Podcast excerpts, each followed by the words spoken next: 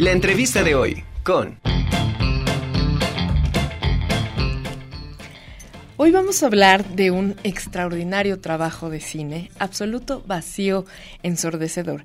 Y para eso está con nosotros el productor y director de esta obra, el doctor Juan Carlos Reyes. Bienvenido como siempre, Juan, me da muchísimo gusto saludarte. Buenas tardes, ¿cómo están? Espero que todos muy bien.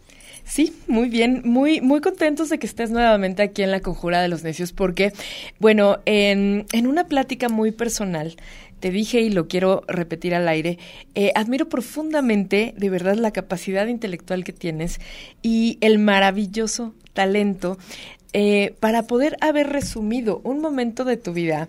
Em, que pues yo viví contigo de alguna manera y que nunca imaginábamos que ibas a ser, eh, que iba a ser esto el, el parteaguas para una gran obra llena de éxitos, porque este, esta película, em, Absoluto Vacío, Ensordecedor, ha ganado muchísimos premios, le está dando la vuelta al mundo, está rompiendo durísimo. Y bueno, quiero que nos platiques em, sobre, esta, sobre esta creación, sobre este, esta película. Pues, pues sí, como, decías, es, es, una película, es un, es un corto experimental eh, de unos casi 10 minutos sí, se hizo largo para ser experimental. Eh, que hice poco tiempo después, no, no poco tiempo, unos meses después de, que murió mi papá. Y trata sobre eso la, pieza, ¿no? Es decir, eh, sobre ese absoluto vacío ensordecedor y tres momentos de, un duelo, ¿no? Eh, la frase no es mía, es este, proviene de un, de un poema de Rogelio Saunders. Gracias, de Rogelio Saunders. Sí, que es un escritor cubano que les recomiendo profundamente, un, poeta, un, poeta cubano fantástico del grupo Diásporas. Y me parece que, la frase juntaba esas tres etapas del duelo, ¿no? Entonces, pues me decidí, además estamos en pandemia, o bueno, medias, entonces sabía que tenía que trabajar yo solo, entonces empecé a hacer relaciones por internet con material que, sabía que necesitaba para la película y eso estuvo muy interesante porque empecé a intercambiar material con gente de otros lados del mundo.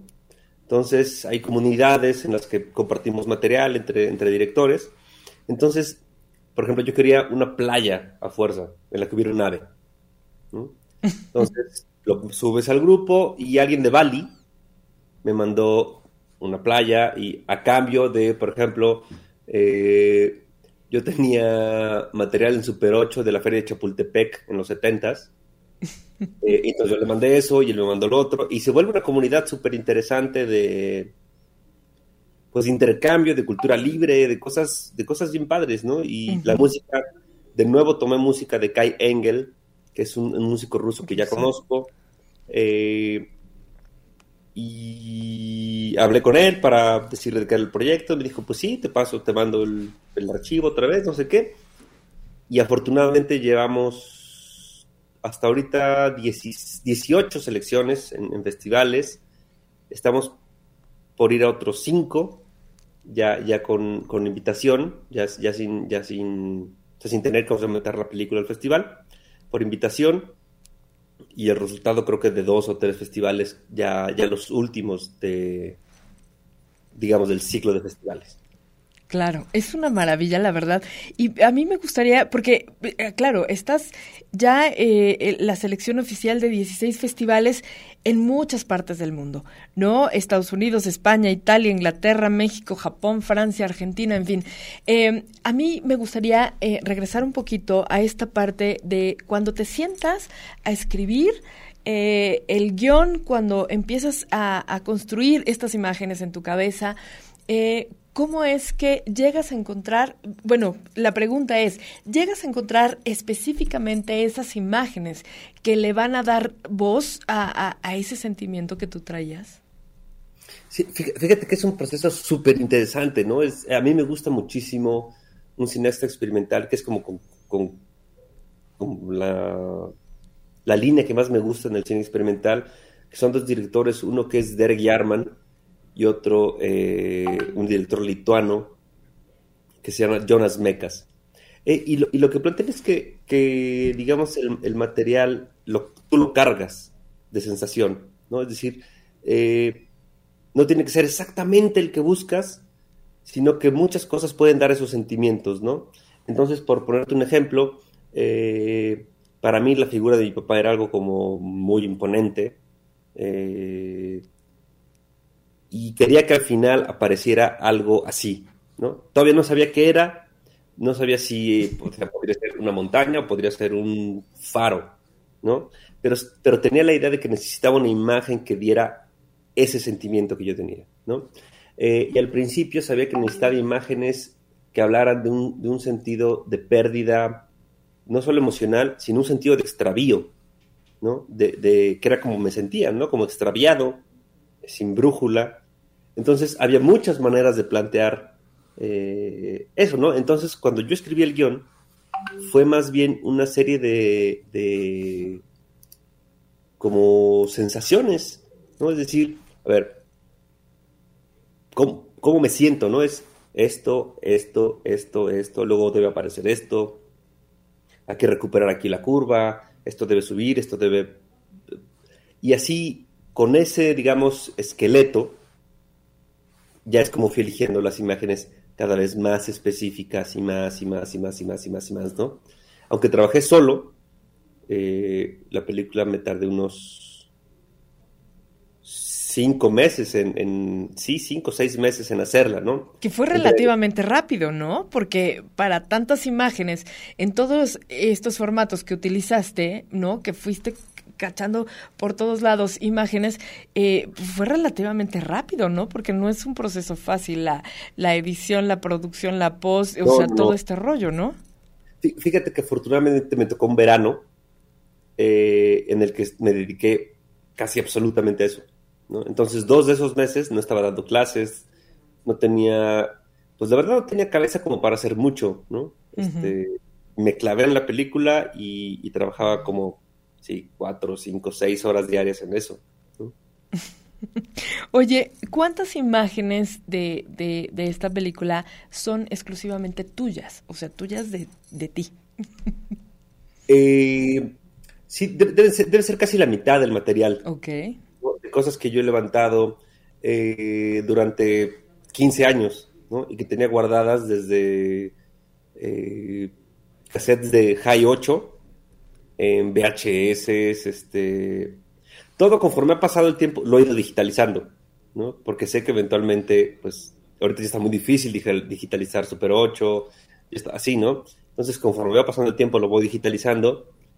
Y, mi esposa dice que, que, es, como que soy como hoarder, ¿no? Pero que guardo libros y guardo. Yo creo que es como una obsesión de guardar cosas, ¿no? Este, es como guardar cosas para la vejez, ¿no? somos chachareros, diría un amigo, un artista plástico, somos chachareros.